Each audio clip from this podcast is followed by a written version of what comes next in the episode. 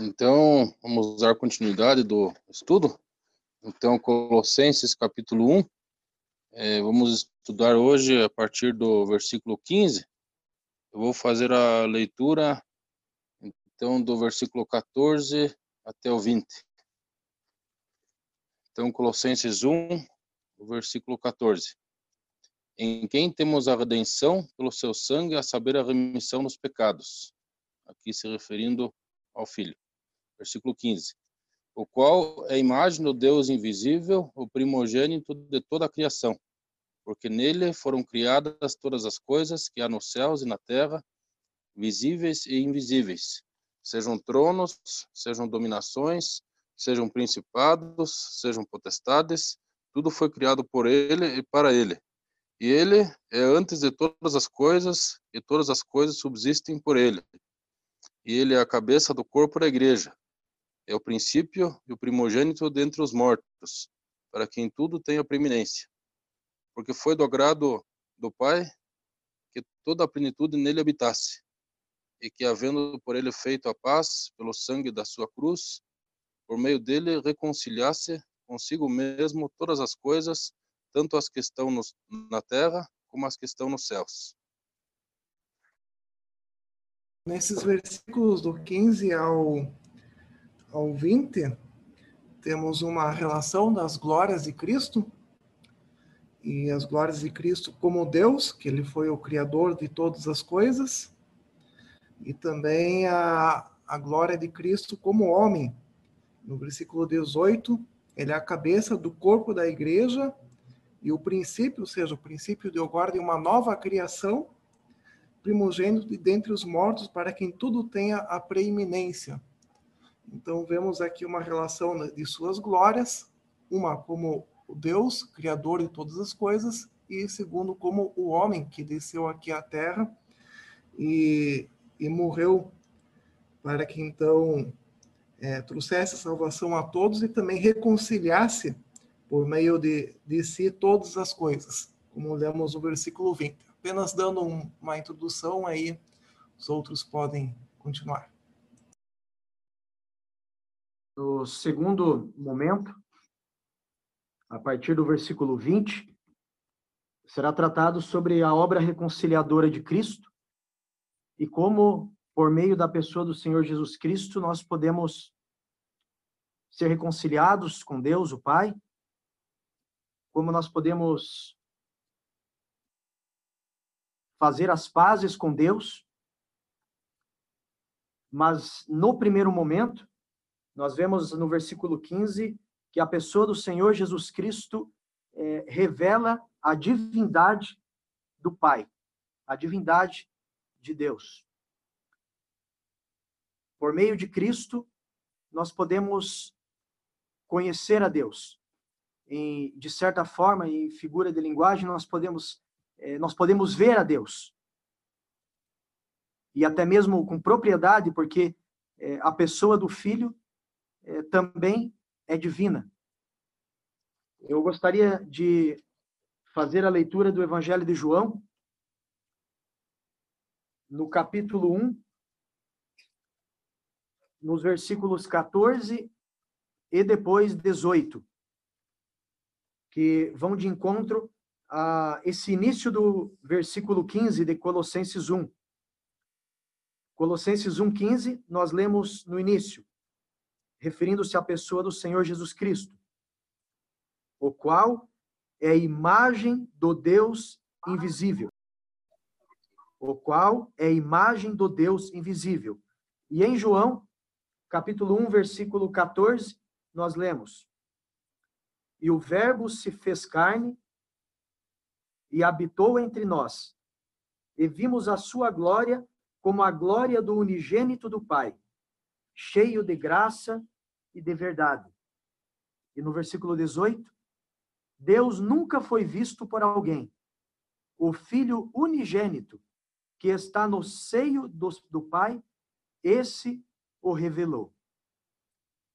Então, aqui em Colossenses capítulo 1, no versículo 15, a primeira parte, nós vemos aqui que a pessoa do Senhor Jesus Cristo revela o Deus, o Deus Pai Todo-Poderoso. E quem antes podia dizer, ah, não conheço a Deus, não temos visto a Deus, não sei quem é Deus, quem é esse Deus? Agora, por meio de Cristo, é, pode dizer, eu agora conheço a Deus. Eu agora é, vejo revelada a pessoa de Deus, por meio da pessoa do Senhor Jesus Cristo. Ele e nele nós vemos a imagem do Deus invisível, né, no versículo 15, no início. E em João, nós temos essa confirmação no versículo 18, que é, Deus nunca foi visto por alguém, mas o Filho unigênito, ou seja, o Senhor Jesus Cristo, que está no seio do Pai, esse o revelou. Então, aqui nós vemos, como o irmão Henrique já bem disse no início, é, o caráter divino da pessoa de Cristo. Nós vemos aqui revelada a sua divindade. Ele não é apenas um profeta, ele não é apenas é, um grande homem, não é apenas é, um grande servo do Deus Altíssimo, mas ele é a própria encarnação divina ele é a revelação do próprio Deus. Cristo como o Deus verdadeiro e homem verdadeiro, o Deus homem, Deus que se fez carne e habitou entre nós. E talvez essa seja a grande diferença, talvez não. Essa é a grande diferença da, da proposta é, do cristianismo diante de todas as religiões e, e de todas as crenças que há no mundo religioso. Em nenhuma outra apresenta é, Deus se fazendo carne, habitando no seio da humanidade e revelando a Deus é, em sua pessoa. Apenas Cristo revela a Deus. Né? Nenhuma outra religião pode nos apresentar é, a face de Deus. E em Jesus Cristo nós vemos a face divina de Deus. O Deus Filho. Só a título de curiosidade ou talvez confirmação disso que foi dito, é, lá no versículo que o irmão leu, em João 1,18, né? Ninguém jamais viu a Deus. O irmão leu o Filho unigênito, né? Que está no do Pai, meu Pai é quem o revelou. Isso no original, é, é, eu estava vendo aqui, é o Deus unigênito. Aparece Theos, né? Deus. Ninguém jamais viu a Deus. O Deus unigênito que está no do Pai é quem o revelou. É, voltando, não, não, não, não voltando, referindo o versículo 12, nós temos lá, dando graças ao Pai que nos fez idôneos para participar da herança dos santos na luz. Já que estamos dando graças, podemos dar muito mais graças ao Pai, sempre dando graças ao Pai, que nos trouxe para o Filho do seu amor, é, em quem temos essa redenção e toda a riqueza no Senhor. E o versículo 15, continuando no que já foi dito, muito importante, que ele é a imagem do Deus invisível. É, é, é, ele diz numa outra passagem a, a, exata expressão do seu ser. Ele, eu e o Pai somos um, disse o Senhor Jesus. E o primogênito de toda a criação. Daí ele emenda no versículo 16, porque nele foram criadas todas as coisas. Portanto, o primogênito de toda a criação é ele é, nele foram criadas todas as coisas, no Senhor Jesus. Como início, início ele, ele criou os anjos, criou os potestados, reinos, tudo foi criado por ele, por ele e para ele. E nesse mar de amor nós estamos inseridos no Senhor Jesus Cristo. Tudo pelo amor do Pai que nos quis agraciar dando ainda o seu filho único, filho do seu amor. No versículo 16 se encaixa bem a questão de que eu e o Pai somos um. É, falando aqui da, da criação, fica bastante simples de entender se pegarmos Gênesis 1, cada um pode ler, é, fica bem evidente os dois juntos. É, estava pensando um pouco no versículo 15 sobre o fato de que o Senhor Jesus é a imagem do Deus invisível. E o meu pensamento vai no sentido de por que isso? Porque foi necessário que o Senhor Jesus fosse a imagem do Deus invisível, uma vez que talvez Deus mesmo pudesse ter vindo a esse mundo. É muito importante nós sabermos que no Antigo Testamento fica muito claro, em várias é, oportunidades, que o homem não pode ver a Deus, ele não consegue, ele não, não tem estrutura para ver a Deus, porque Deus ele é perfeito, Deus ele não conhece pecado e Deus não pode conviver nem ver o pecado. É, os seus olhos são santos demais para ver o pecado, né? E nós somos todos pecadores, nós, nós não teríamos a mínima chance é, num encontro direto com Deus. Por isso que o Senhor Jesus faz a ponte. Mas apenas para mencionar um de tantos textos no Antigo Testamento que falam sobre isso, eu queria ler é, em Juízes, capítulo 13, aquela história bonita de Manoá com sua esposa, que viriam a ser futuramente os pais de Sansão.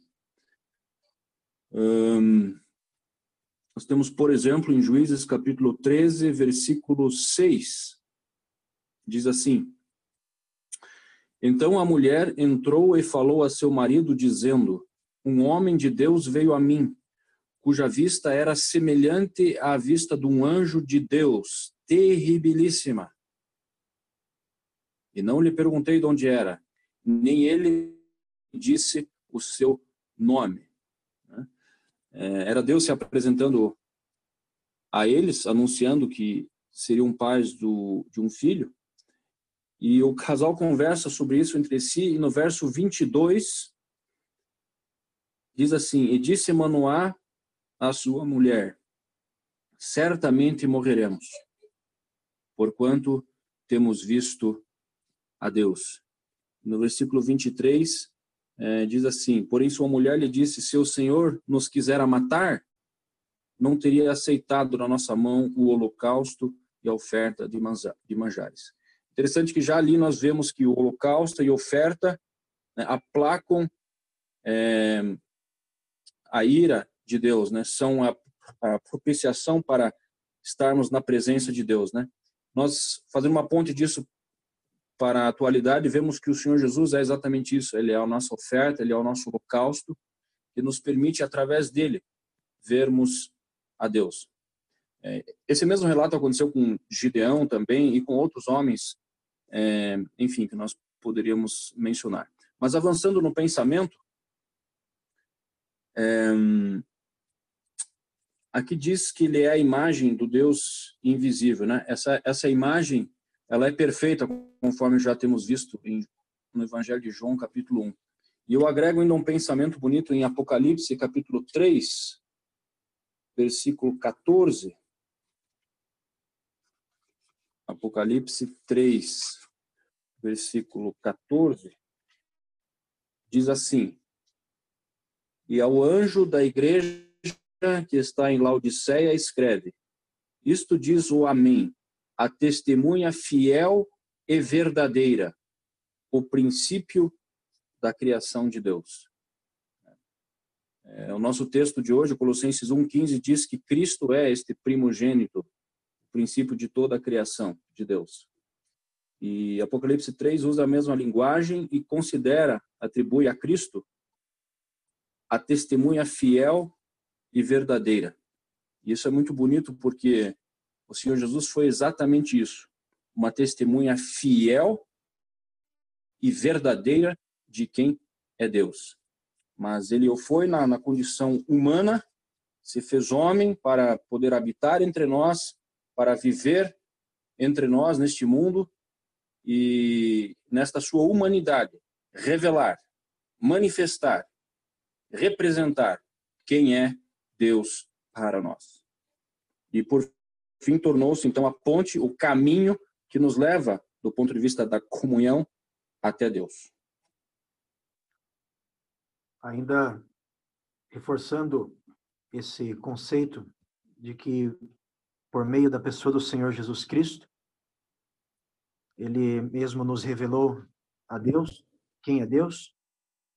O texto que o irmão Zig fez menção está no Evangelho de João, capítulo 10, versículo 30. É um versículo bem curto, mas é muito profundo. Ali está escrito: Eu e o Pai somos um. Eu e o Pai somos um. E ainda no Evangelho de João, no capítulo 14, nos versículos 6 em diante. Evangelho de João, capítulo 14, versículo 6 até a primeira parte do 11.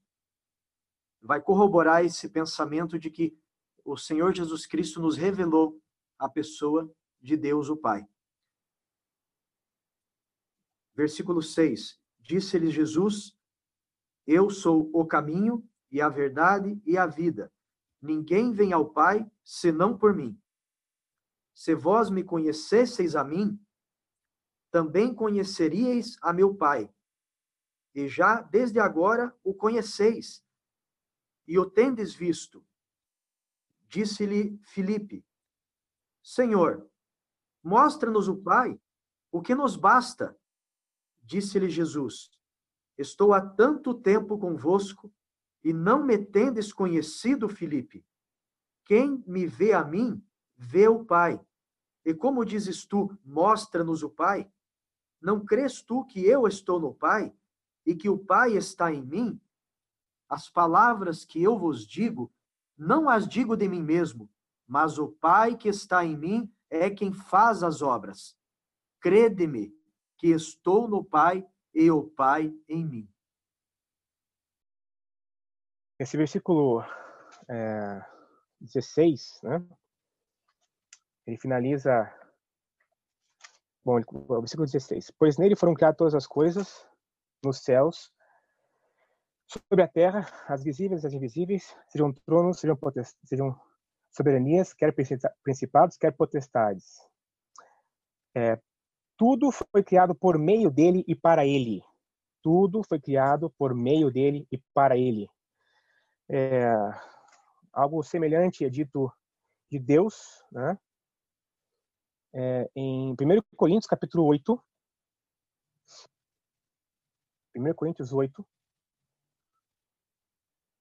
versículo 6, diz assim, é, Todavia, para nós há um só Deus, o Pai, de quem são de quem são todas as coisas e para quem existimos. E um só Senhor Jesus Cristo, pelo pelo qual e um só Senhor Jesus Cristo, pelo qual são todas as coisas, nós também por Ele. Quer dizer, quando diz que é, lá em, em Colossenses, né, que o termo aqui é tudo foi criado por meio dele para Ele. Obviamente o Pai não está excluído disso, é, mas aqui a, a, a, está sendo colocada a figura é, do Senhor Jesus Cristo, muito bem colocado, como Deus.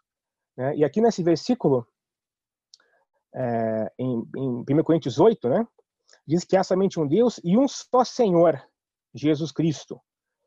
Em Marcos 12, Marcos 12, acerca dessa questão do senhorio agora, né? Marcos 12, Marcos 12, é, falando de Deus agora, né? Versículo, referindo-se referindo ao Velho Testamento. Marcos 12, 29. Respondeu Jesus: O principal mandamento, né, é: Ouve, ó Israel, o Senhor nosso Deus é o único Senhor. O Senhor, nosso Deus, é o único Senhor. Então, é, nós vemos é, essa, essa divisão de títulos ou, ou, ou natureza entre o pai e o filho o tempo inteiro. Né? Deus é, não é menos Senhor que o Senhor Jesus Cristo. O Senhor Jesus ele assume esse senhorio, mas não tira de Deus também. Deus também é Senhor. Mas vemos esse foco do senhorio em Jesus Cristo, né? E, e, e Deus então como Pai, Deus, assume, Deus, Deus quer ser Pai e Ele é Pai apenas aqueles que recebem o Senhor Jesus Cristo, né? Como seu Salvador. Mas temos visto que, que, que o Senhor Jesus também divide essa essa essa posição de Deus. Ele também é criador. Ele estava lá, façamos o homem, né? Ele é criador tanto quanto o Pai. Então, é, é, fica claro, é, comparando essas passagens que é, e comparando com, com, alguns conceitos do Velho Testamento, né, onde diz, por exemplo, que Deus não divide a sua glória com ninguém. E qualquer israelense que adorasse outro Deus tinha que ser apedrejado. E nós vemos aqui no Novo Testamento, então, a figura do Senhor Jesus Cristo sendo apresentada como Deus. Então, de fato, é, aqueles que querem diminuí-lo ao status de uma criatura ou algo assim, abaixo de Deus Pai, vão contra a doutrina clara está na Bíblia, né? O Senhor Jesus, ele é Deus encarnado. É, gostaria só voltar um pouco no versículo 15, que tem relação com, com o que o Alex também falou, Aqui no final diz o primogênito de toda a criação. E se formos pegar apenas pela palavra, palavra primogênito, que, que vem de primeiro gerado, podemos ter a impressão que, no caso, então, Cristo foi, o, foi gerado. Mas não é esse o significado aqui.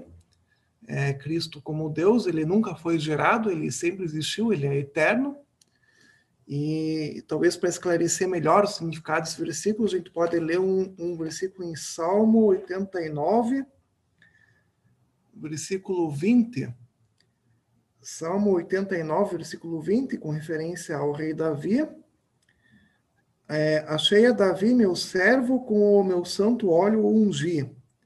E aí no versículo 27, também por isso lhe darei o lugar de primogênito, Falei mais elevado que os reis da terra. Então, é, isso, o versículo 27 diz o lugar de primogênito. Ou seja, o mais proeminente, o, primeiro lugar. E nesse sentido, então, o Senhor é o que tem o primeiro lugar em todas as coisas, até porque ele criou todas as coisas. Um rápido comentário é, acerca disso que o Henrique disse. É, de fato, também já ouvi é, essa, essa passagem sendo usada nesse sentido. Ele é o primogênito de toda a criação, portanto, ele é o primeiro criado. Não, não é isso que diz aqui. Ele não diz que ele é o primeiro, ele é primogênito de toda a criação. Aí, é, é, esse é o final do versículo 15, né? Ele é a imagem do Deus invisível, já foi muito bem falado sobre isso, o primogênito de toda a criação. Aí o versículo 16 continua: pois nele foram criadas. Não diz, pois ele foi criado primeiro. Pois nele foram criadas. Esse pois, ele, ele é um porquê, ele é a razão, ele é a explicação do que vem antes dele. Então, tudo que está antes desse, de, antes desse pois é, é, o fato que está depois da explicação. Ele é o primogênito de toda, de toda a criação, pois nele foram criadas. Então, esse é o fato que faz dele o primogênito. O fato de terem sido nele criadas as coisas, e não o fato dele ter sido criado.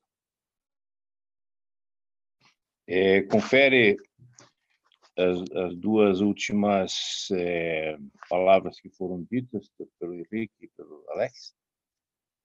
Conferem com Provérbios, capítulo 8. É, é claro que ali é, é, é, trata-se da, da, sabedoria em pessoa, né? Sabedoria. Mas aí nós vemos que que tudo foi criado por meio dele. Diz aqui em algum momento que ele foi o, o arquiteto, é, junto com o pai. Se alguém tiver o, o versículo aí, eu. É, eu Provérbios 8, 30. Exatamente. Obrigado. Então, é, vemos aqui, é, Provérbios 8, versículo 30. Então eu estava com ele, e era o seu arquiteto. E era cada dia suas delícias, folgando perante ele em todo o tempo, folgando no seu mundo habitável e achando as minhas delícias com os filhos dos homens. Vemos o amor do Senhor pela criação e tudo ele sustém tudo que nós vemos, tudo que existe, aquilo que não vemos também, mas que existe, tudo ele sustenta. Tudo está na sua mão. E isso é um, é um pensamento mara, maravilhoso. E com perfeito o Senhor é, concebeu essa arquitetura não querendo adiantar, mas só aproveitando essa linha, o versículo 17 fala exatamente isso, que ele é antes de todas as coisas e todas as coisas subsistem por ele. Ou seja, ele é o mantenedor de tudo. Esse pensamento de que tudo subsiste por ele, eh, podemos agregar ainda é, Hebreus capítulo 1, estava com esse texto aberto aqui, que fala exatamente isso. Hebreus capítulo 1. É, o foco vai estar no centro do versículo 3, mas para contexto, no fim do versículo 1 fala do filho, verso 2, a quem constituiu o herdeiro de tudo, por quem fez também o mundo. Em outras traduções diz por quem fez também o universo.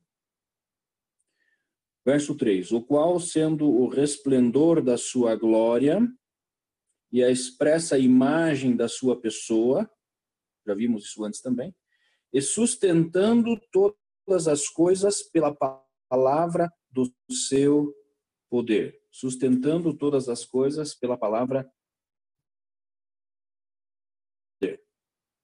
Isso é interessante, estava pensando, porque esse versículo 16 fala no início, nele foram criadas todas as coisas.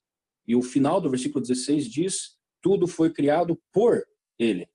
Então nós temos dois aspectos. Um aspecto de que todas as coisas foram criadas por ele, e outro aspecto de que as coisas foram criadas nele. E o primeiro aspecto de que tudo foi criado por ele faz nos lembrar de Gênesis 1, onde ele né, diz com o Pai, naturalmente, a divindade, mas ele fala ali, haja isso, haja aquilo, e as coisas foram acontecendo. Mas entre criar uma coisa e manter aquela coisa, são duas coisas diferentes. O manter, às vezes, é muito mais difícil até do que o próprio criar. E esta manutenção é esta palavra nele, porque através do poder dele, é a divindade dele que sustenta todas as coisas que ele mesmo criou. Eu gostaria de ler dois versículos, o Evangelho segundo João, é, no capítulo 1, a partir do versículo 2. Ele estava no princípio com Deus. Todas as coisas foram feitas por ele, e sem ele nada do que foi feito se fez. Podemos conectar também no livro de Gênesis, no capítulo 1, versículo 26, onde diz: E disse Deus: Façamos o homem a nossa imagem, conforme nossa semelhança, e domine sobre os peixes do mar, e sobre as aves dos céus, e sobre o gado, e sobre toda a terra, e sobre todo réptil que se move sobre a terra. O Senhor Deus fez a semelhança dele e do Senhor Jesus Cristo, o homem. O homem não foi feito à semelhança de anjos ou outra outra forma diferente da semelhança de Deus. vemos claramente que esta pessoa que está ao lado de Deus, no princípio, antes de tudo, é o Senhor Jesus. Um versículo sobre esse poder extraordinário de criação é, do Senhor. É, gostaria de ler o Salmo 33, verso 9. Salmo 33, verso 9, diz assim: Porque falou e tudo se fez, mandou e logo tudo apareceu. E esse poder extraordinário, dando sequência no versículo 16, a gente é, geralmente vincula, como até fizemos hoje também, primeiramente a, ao que nós vemos, né, ao mundo criado. É, mas o texto, na verdade, nem começa assim. O texto diz: Nele foram criadas todas as coisas que há nos céus e na terra. Coisas que foram criadas nas, nas, no, nos ambientes celestiais antes até do que esta terra. A terra em que nós eh, vivemos, eh, ela é muito mais recente do que outros acontecimentos. Né?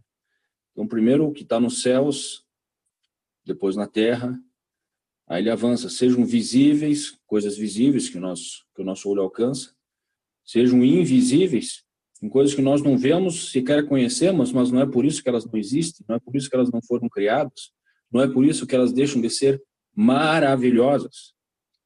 Né? Ele avança, sejam tronos, sejam dominações, sejam principados, sejam potestades, que fala um pouco desses poderes espirituais né, nas regiões celestiais. Tudo isso foi criado por ele e até mesmo para ele. Seria bom que nós lembrássemos de, do livro de Apocalipse de João, no capítulo 1, versículo 8. O próprio Senhor Jesus é, nos diz nesse versículo: eu sou o Alfa e o Ômega, o princípio e o fim, diz o Senhor, que é e que era e o que há de vir, o Todo-Poderoso. O princípio e o fim, o Senhor nos diz que existe.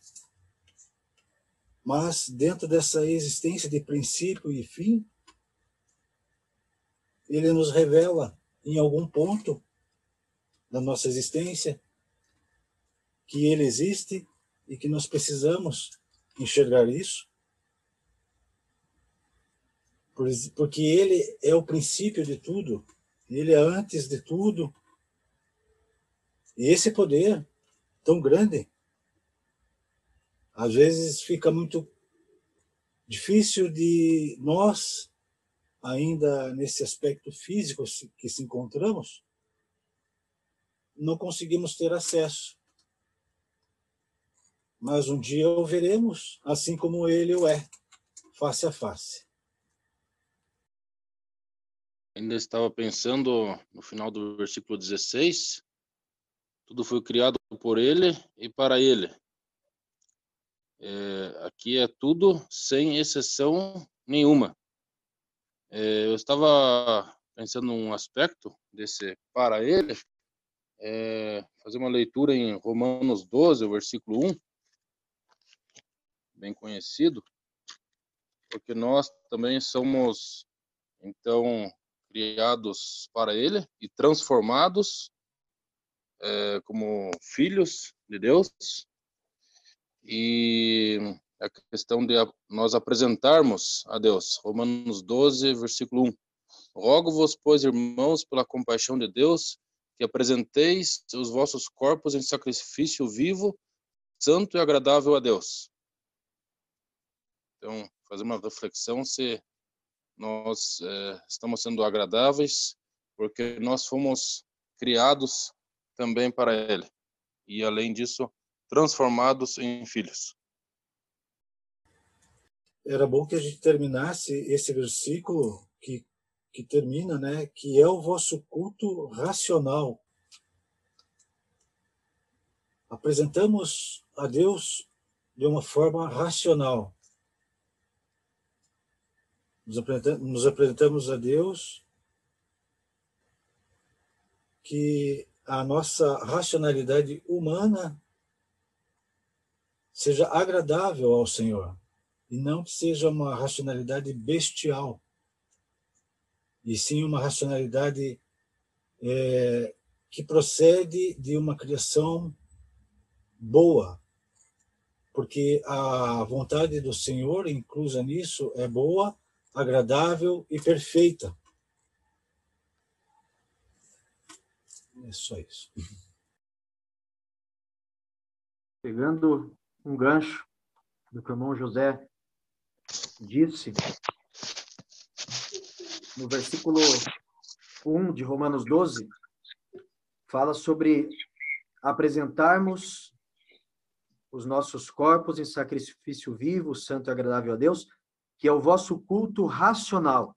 Apresentarmos culto.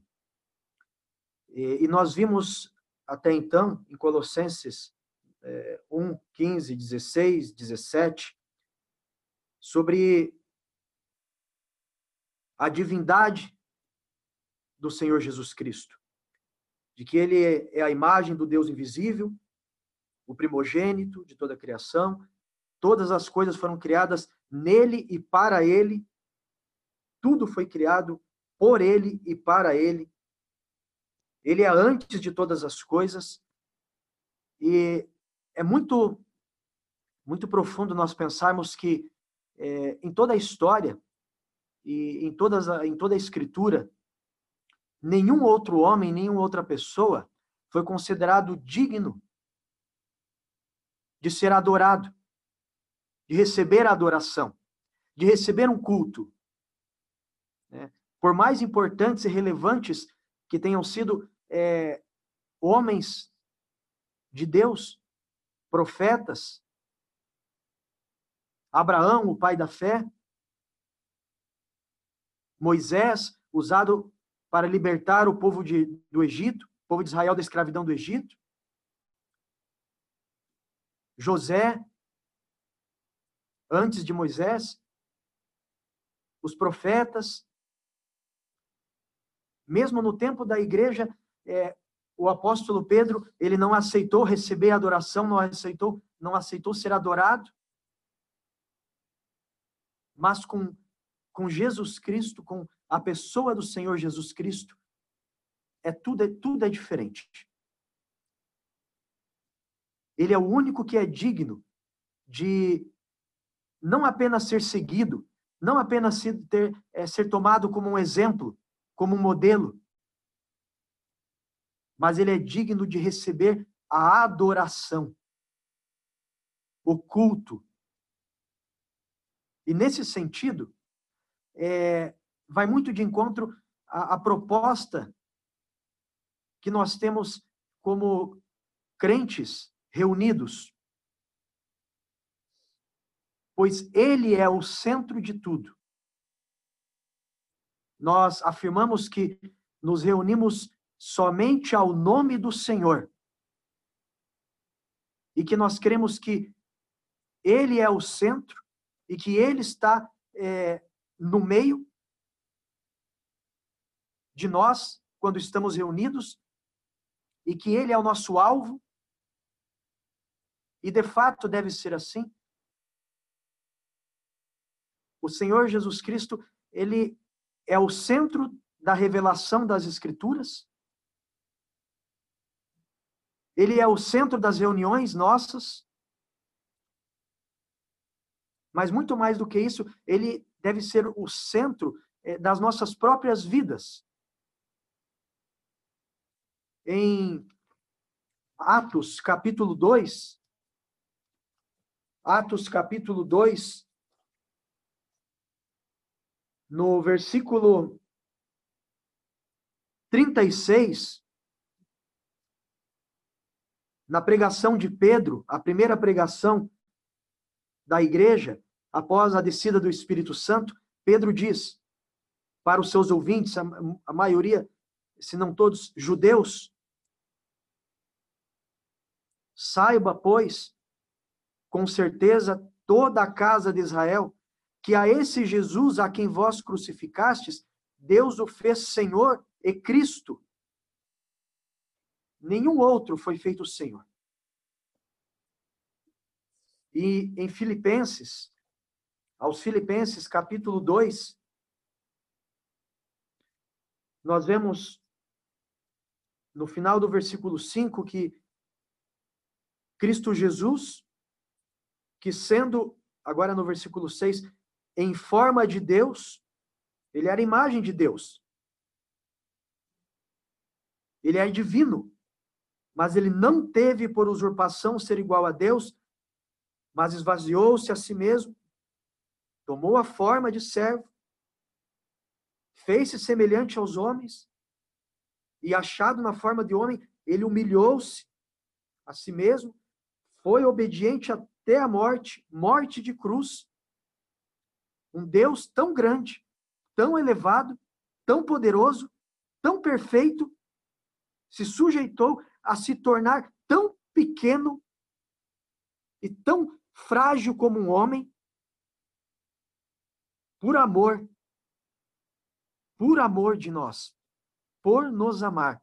E no versículo 9, nós vemos que por isso também Deus o exaltou soberanamente e lhe deu um nome que é sobre todo o nome, para que ao nome de Jesus se dobre todo o joelho dos que estão nos céus e na terra e debaixo da terra, e se hoje todos os joelhos não se dobram perante o seu nome, no futuro isso acontecerá.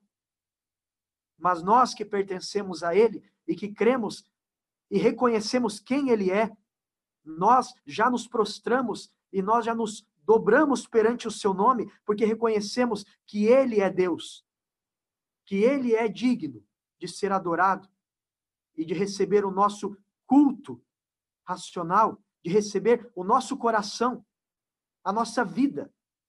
Porque ele é o, ele deveria ser, ele deve ser o nosso tudo. O nosso tudo. Nessa mesma linha, continuando, é no em Coríntios capítulo 8, versículo 6. 1 Coríntios 8, versículo 6.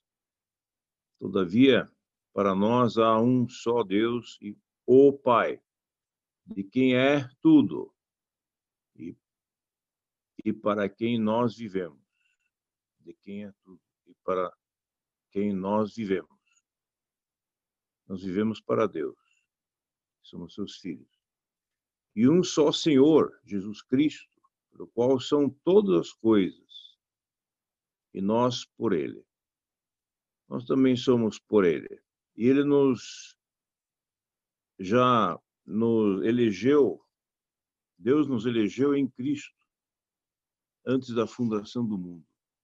E por final aqui no em Apocalipse capítulo 4, Apocalipse capítulo 4, nós lemos no versículo 11. Apocalipse 4, 11. Vai chegar o momento é, quando estivermos com o Senhor, vou ler aqui esse versículo. Digno é, Senhor, de receber glória e honra e poder, porque tu criaste todas as coisas e por tua vontade são e foram criadas. Aí nós, tudo que nós vemos aqui por partes, veremos então de forma perfeita, completa, que vai redundar em adoração eterna.